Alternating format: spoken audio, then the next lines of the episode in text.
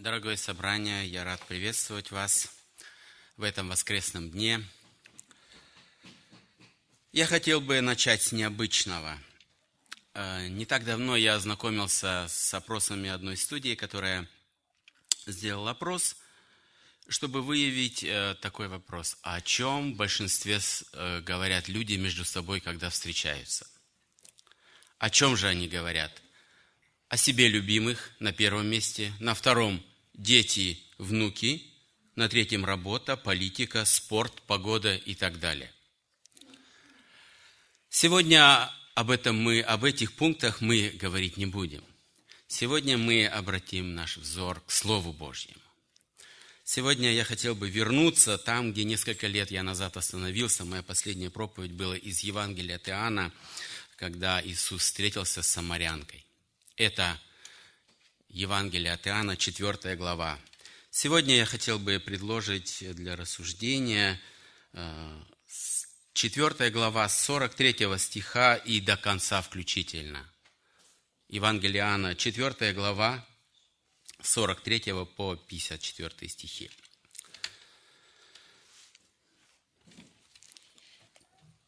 По прошествии же двух дней он вышел оттуда и пошел в Галилею – Ибо сам Иисус свидетельствовал, что пророк не имеет чести в своем Отечестве.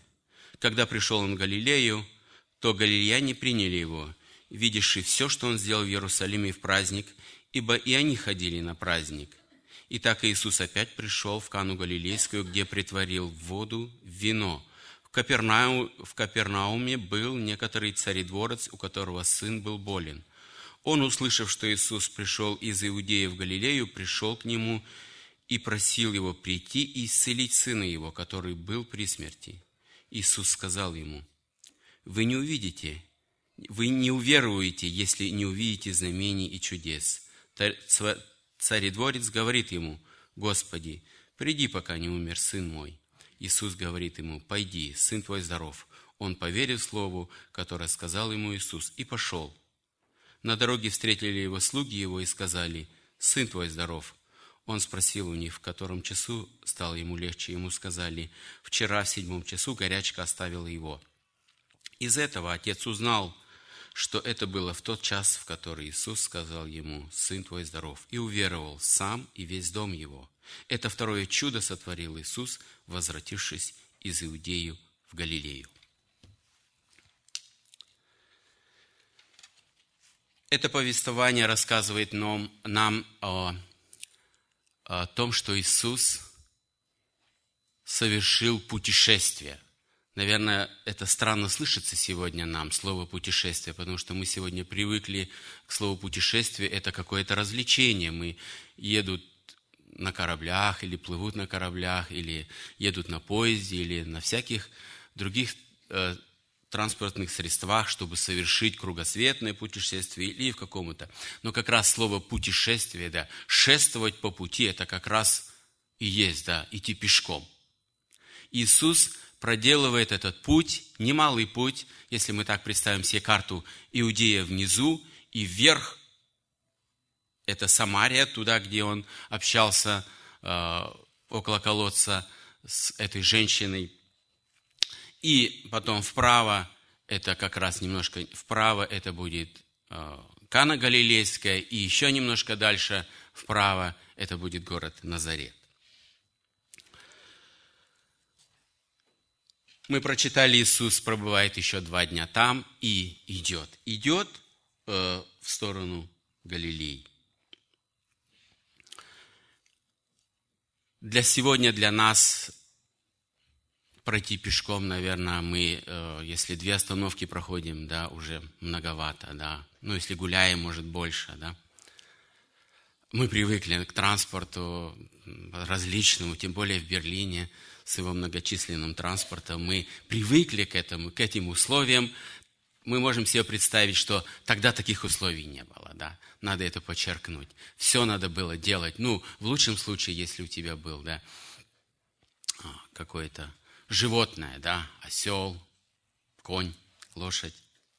Но в основном э, мы читаем, что Иисус ходил. И это немалый путь, если мы посмотрим, это многие километры. Это десятки километров, которые нужно было пройти пешком. Ради чего? Неужели Иисус, наверное, не мог здесь просидеть в Иудее и ждать, когда ему к нему придут э, те, э, которые хотели бы увидеть его, познакомиться с ним, э, попросить о чем-то? Но Иисус сам, сам лично совершает вот это длительное путешествие. Действительно, там, в Самарии, как его встретили, да? Люди слушали его слово все желали, и много было уверовавших, да? В 41 стиху, и еще больше число уверовали по слову его, когда самарянка уверовала, и еще больше. Это благословенное время, не правда ли? И вот теперь нужно это благословенное время оставить и идти туда, где не примут. Да? Наверное, мы поступили бы иначе. Да? Мы, наверное, остались бы здесь и жили бы до тех пор, пока ну, не надоели. Но Иисус проводит здесь два дня и идет в ту сторону, чтобы облагоденствовать тех некоторых, которые обратятся к Нему. Иоанн в 44 стихе цитирует речи Иисуса Христа, которые другие евангелисты говорят об этом. Не бывает пророк без чести, разве только в отечестве своем и в доме своем. Евангелист Лука, э, евангелист Лука описывает это событие, когда Иисус начал служение в Назарете. Помните, Он пришел в синагогу, открыл Писание и начал говорить, и все слушали, удивлялись Ему, какой силой обладает этот человек. Они не верили своим ушам потому что они, они знали его все. Они говорили, не Иосиф ли это сын? Откуда это у него? Не плотник, не плотник ли он? Откуда он это знает? Это удивление наполняло их. Они же знали его с детства, да? Как, как в народе говорят, как облупленного, да? Ну, все знают его, да? Откуда у него? Он нигде, никаких э, консерваторий, никаких семинарий не кончал – и тут такое говорит. Люди учились, люди дожили до древности, до седины, и такое говорить не могут. А он? И что произошло в этот момент? Они выгнали его. Да? Они выгнали его вон и желали устроить самосуд, столкнув его с горы. Жители Назарета соблазнились, не приняли его, хотя их разум – однозначно понимал, что то, что он говорит, это слова полные благодати. Но они не приняли. Что же произошло? Гордость. Гордость человеческая.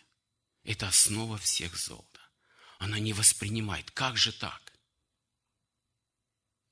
И он говорит, не только окружающие, но и родные его не воспринимают.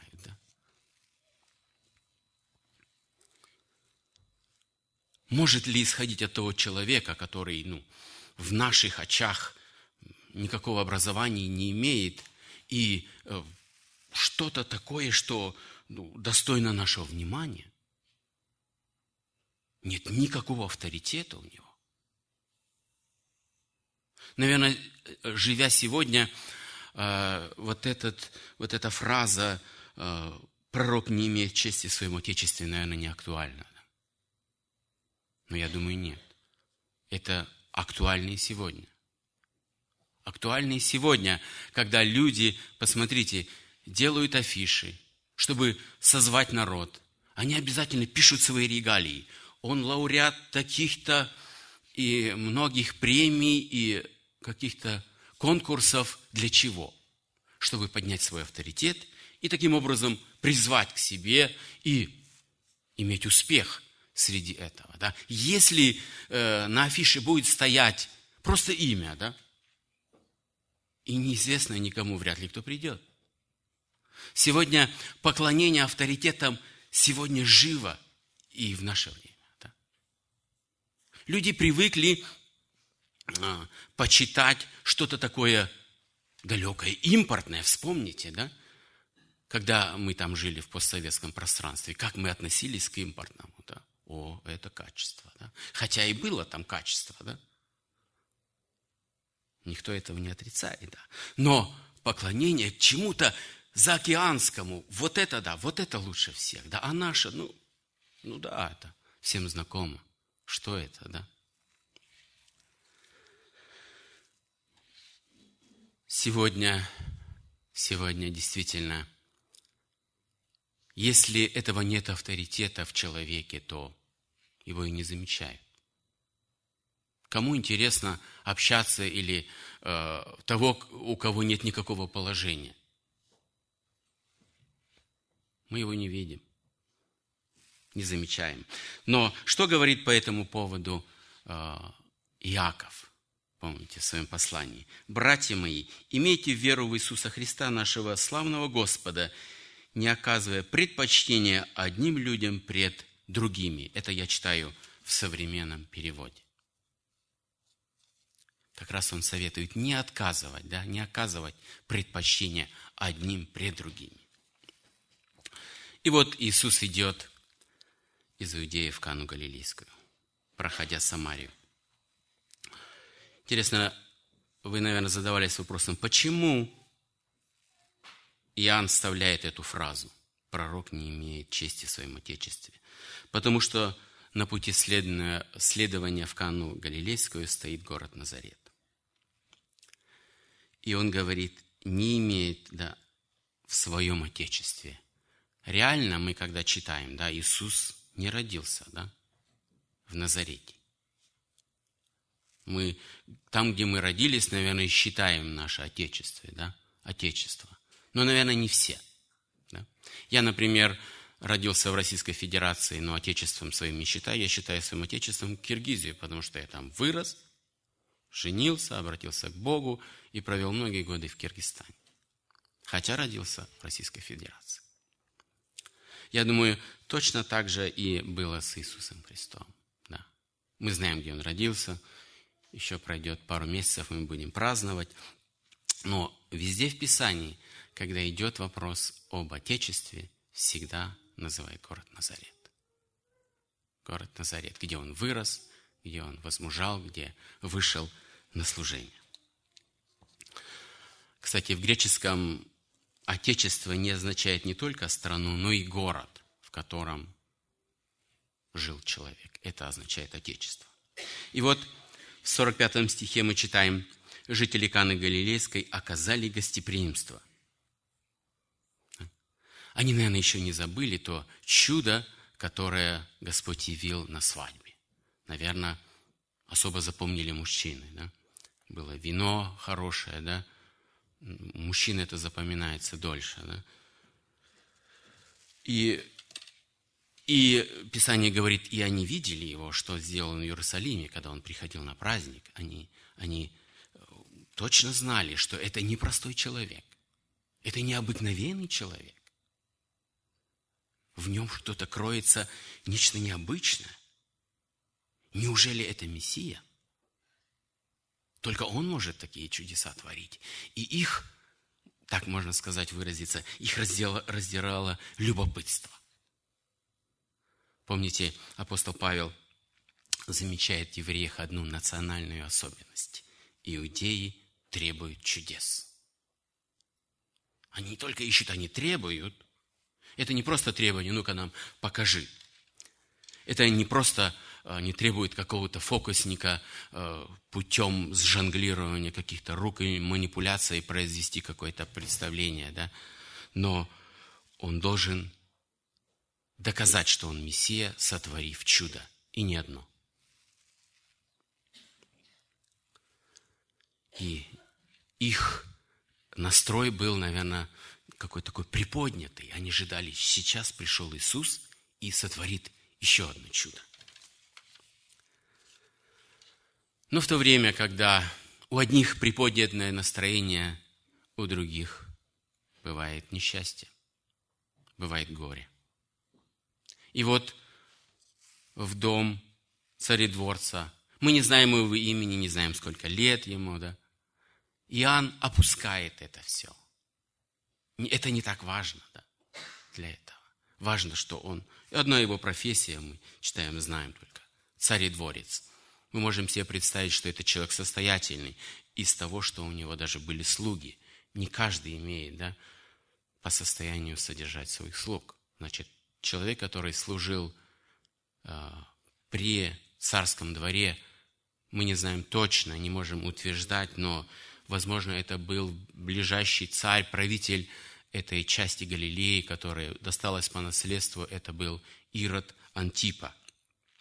Это тот человек, печально знаменитый в Писании, который женился на жене своего сводного брата, и по приказу которого был обезглавлен Иоанн Креститель. Возможно, этот э, царедворец как раз находился на службе у царя Антипы. И, как я сказал уже, в дом этого человека постучалась беда.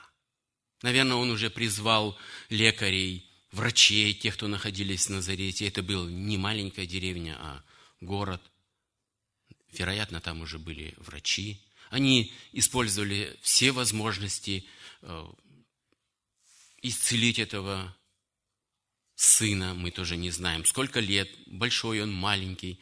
Апостол Иоанн удаляет эту тоже от нашего взора, эту тонкость. Но одно мы знаем – горячка.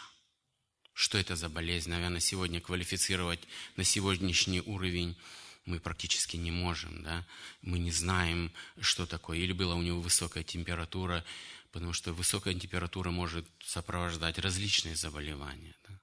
Но мы знаем одно, что эта горячка была опасна для жизни. Жизнь стояла на грани. Если еще продлиться, и в Писании мы находим много, немало мест и в Ветхом Завете, где сказано о горячке – но подробностей мы не знаем. Да. Мы видим, что это опасное заболевание. На этом мы можем да, поставить точку. И вот, если бы это было иначе, а, биамтер, а, в немецком языке он так и звучит в переводе. Биамтер, знакомое нам такое слово, да. Это царедворец, если нам такая должность сегодня еще, ну, уже такой, наверное, не существует, да. Э, в нашем слуху, а вот Биамтер, он существует. Да? И вот он проделал, ну, примерный путь в 25 километров. Приблизительно, точно, никто не может сказать, да? Никакие географы, исследователи, какое расстояние находится между Назаретом и э, Каной Галилейской. И он идет туда. Сегодня у нас вопрос, наверное, решился бы намного проще – мы бы позвонили, приехала через 5-10 минут карета скорой помощи, медикаменты, антибиотики и все остальное. Ну, и, и есть возможность, что человек излечился, или ребенок, или юноша, сын излечился бы. Но, наверное, вы бывали на кладбище не один раз.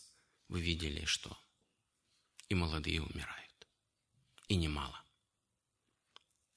Много памятников, когда мы видим там очень небольшой срок жизни, который пришлось им прожить на этой земле.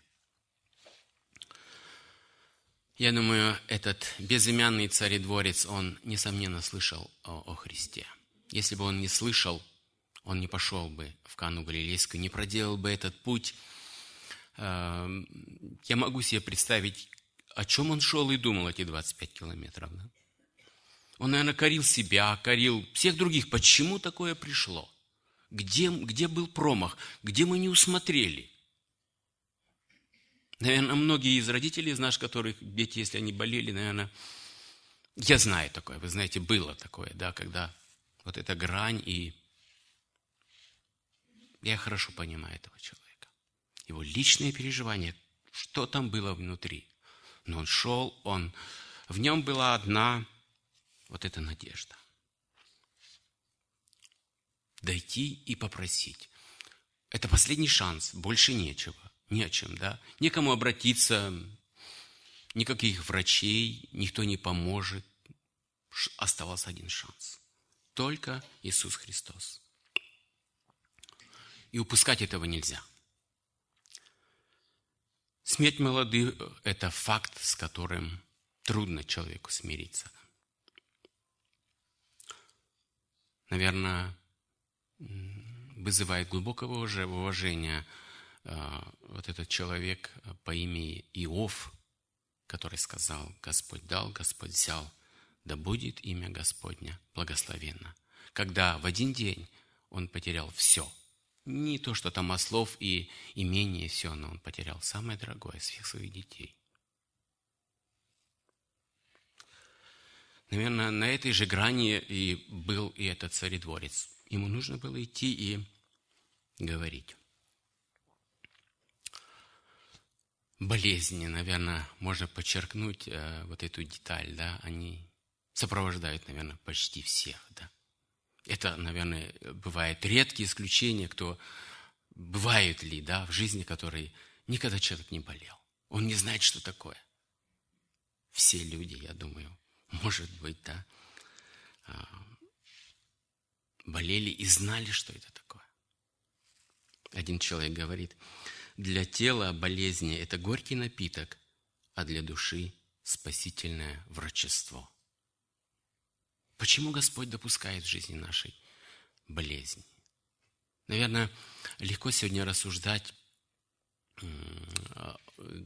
здоровым людям, которые живут, ведут здоровый образ жизни, потом болеют, снова выздоравливают, потом снова через несколько лет болеют, да, забывают, что они болели когда-то, да, но по-другому обстоит, обстоит дело, наверное, с хрониками, да, которые только иногда не болеют, а остальное все время болеют, да, это особая категория. Но Господь использует э, болезни, чтобы научить нас, смирить нас, испытать нас и, наконец, привести к спасению. Представляете, если бы вот эта забота о больном сыне не привела царедворство, царедворца ко Христу, где бы он был потом? Да? Он бы и оставался жить в своих грехах, и умер бы в своих грехах. Но вот эта болезнь послужила к славе Бога. Он пошел и обратился к Нему. Наверное, когда мы придем в вечности, мы, наверное, с царедворцем и со многими людьми, которых мы знаем и не знаем, мы вместе с псалмопевцем Давидом скажем, когда он сказал в 118-м псалме, «Благо мне, что я пострадал». Уроки, полученные в школе скорби, и страданий они особенно полезны. Никакое толкование не может нам объяснить то или другое, когда мы сами испытаем, когда мы с вами познаем всю глубину страданий и скорби. Но опасность состоит лишь в том, что в болезни не начать нам роптать на кого угодно. На врачей, что они не умеют лечить, на погоду, на страну, на все. Слава Богу, мы живем в такой стране, где медицинское обслуживание на высоком уровне. И это огромная привилегия для нас, не правда ли? Но я хотел бы сказать, что ропот не изменит положение, но только приведет к унынию.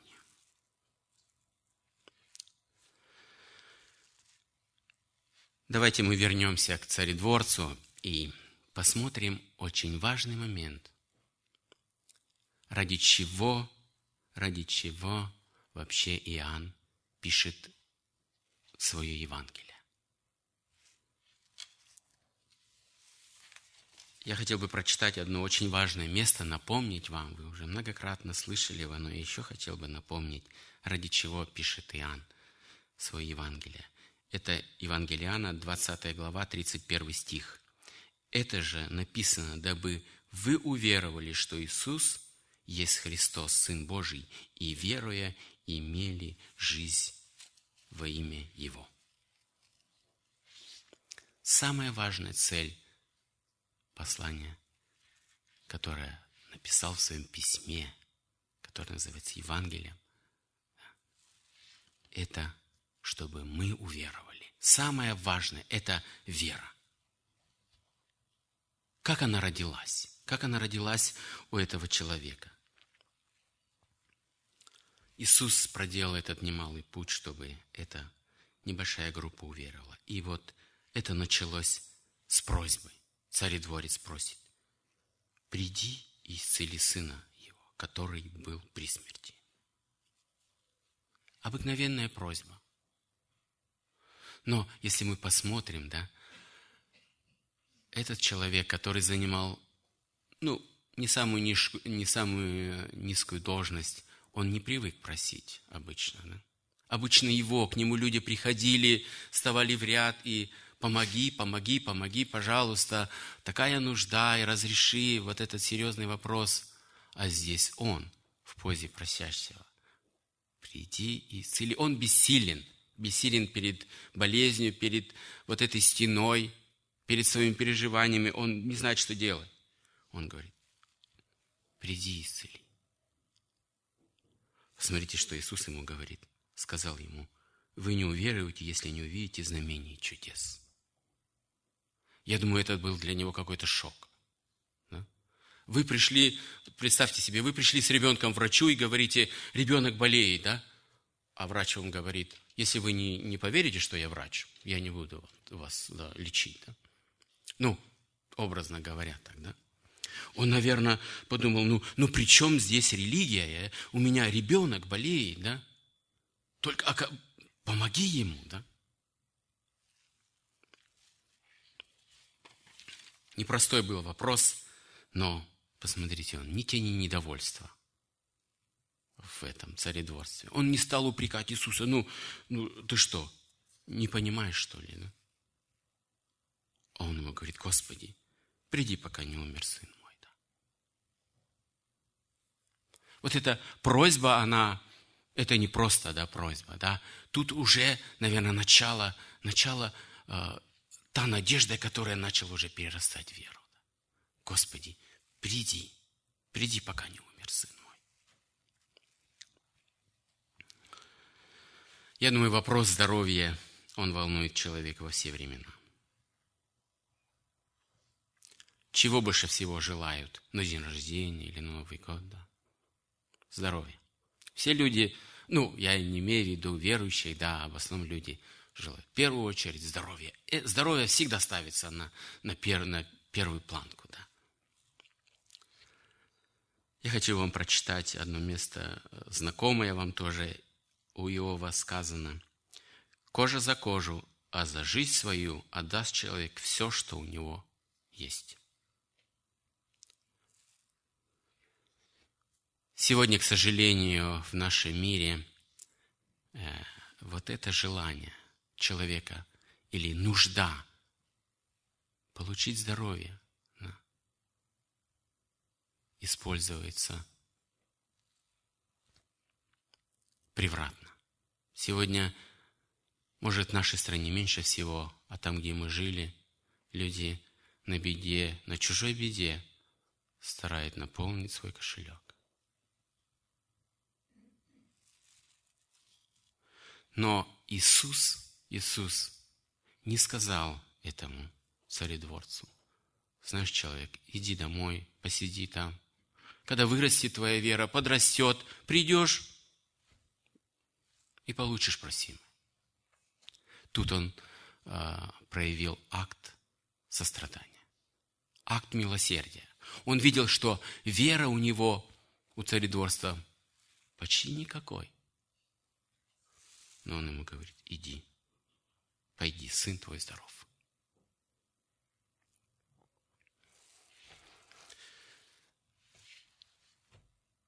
Наверное, и этот человек, отец этот, он не ожидал подобного ответа. У него уже был в плане э, то, как должен это Иисус сделать. Он должен пойти вместе с ним на каком-то, может быть, на лошади, быстро добраться туда, чтобы доскакать, чтобы быстро возложить руки, помолиться и исцелить. А здесь иди. Помните, как отреагировал Наиман, когда ему э, слуга Елисея говорит, пойди омойся в Иордане семь раз. Он удивился, да? Ты что? Неужели у нас тут в Сирии нет рек лучше, чем Иордан? Или чище? Я бы и здесь мог омыться. Он разгневался на это. И для этого Биамтера было исцеление на расстоянии, это что-то новое. Такого еще никто не знал. Иисус сказал, и за несколько, пару десятков километров исцеление произошло. Он сказал и сделалось, да? Пишет псалмопевец 32. Он повелел и явилось. Но в данный момент этот отец, он перестал задавать вопросы – вера его начала этот маленький отчет. Он поверил и пошел.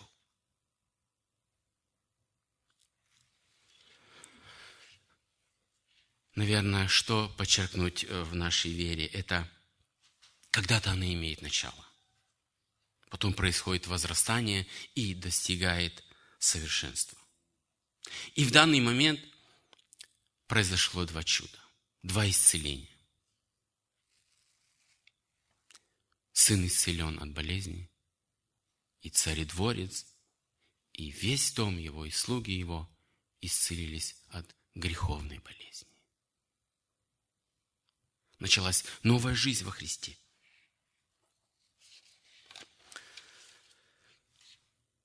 Что Бог видит в человеке самое драгоценное? Его глаза – такие так прекрасно устроены. Что было бы, э, если бы мы не имели глаз? Ходили бы на ощупь. Трудно, да. Вот это чудо, которое Бог сотворил да, с нами. Или красивый стан ценится в нас. Или бицепсы и, с другой стороны, трицепсы накачанные. Это ли ценно пред Богом? Или умение рассказывать, или умение красиво петь. Это все прекрасно, все хорошо. Но самое важное, да, ценнее всего, это драгоценная вера. Ее ничем нельзя подменить. Вера состоит в твердой убежденности в том, что Бог исполнит все обещанное для нас во Христе Иисусе. Вера состоит в твердой убежденности в том, что Бог исполнит все обещанное для нас во Христе Иисусе.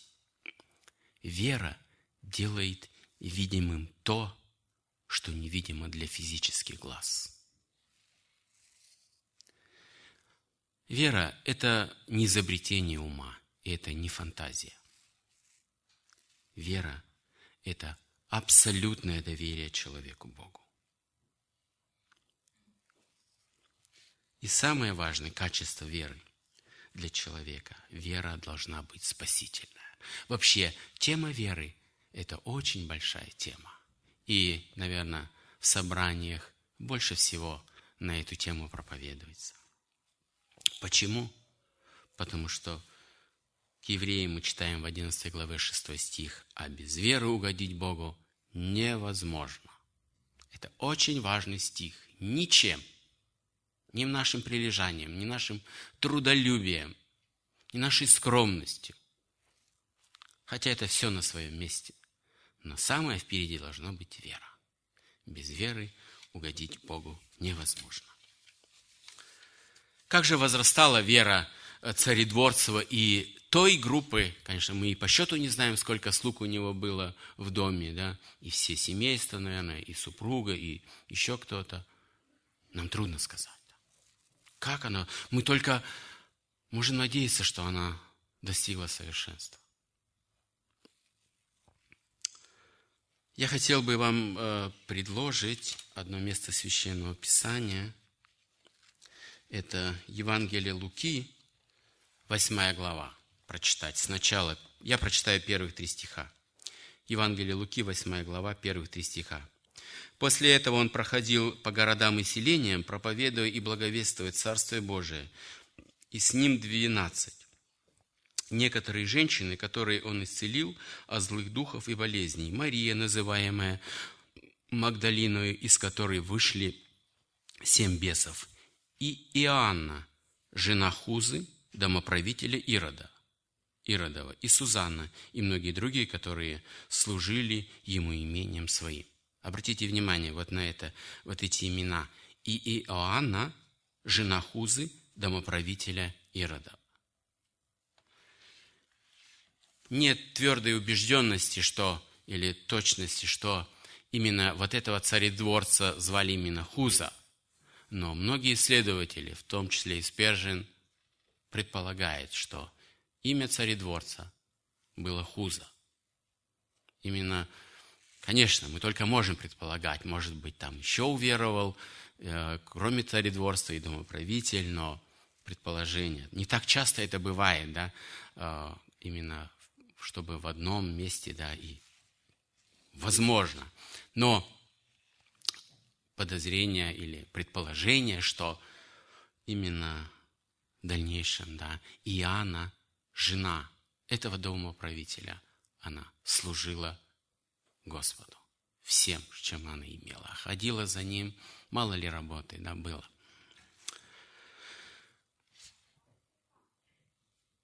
Это повествование о, о человеке, который нашел Господа, которого, в котором зародилась вера. Это действительно благословенная весть. Наверное, читать такую весть очень интересно и слышать нам, где кто-либо обратился к Богу, э, будет ли радость невесте, да? Если мы узнали, кто-то из наших из родных и знакомых пришли к вере. Действительно, слава Богу. Слава Богу. И че Бог использует различные трудности в жизни нашей. Если действительно человек не понимает, да, в простоте своей, то Бог стучится к нему и через болезнь. Бог хочет, чтобы все люди спаслись и достигли познания истины. Какой же можем урок э, подчеркнуть себя из сегодняшнего слышанной проповеди? Первое. Богатые страдают, как и бедные. Деньги могут не все. Болезни приходят, невзирая на возраст. Болезни могут принести пользу. И Слово Христа так же действенно, как и Его присутствие. И последнее. Тот, кто хочет найти Господа, должен искать Его усердно, и нашедший никогда не пожалеет, как этот царедворец. Слава нашему Господу за Его милость и поклонение Ему. Аминь. Давайте я призываю всех нас помолиться, поблагодарить Господа за то, что и в нашем сердце возродил Он каким-то другим способом, но Он возродил веру.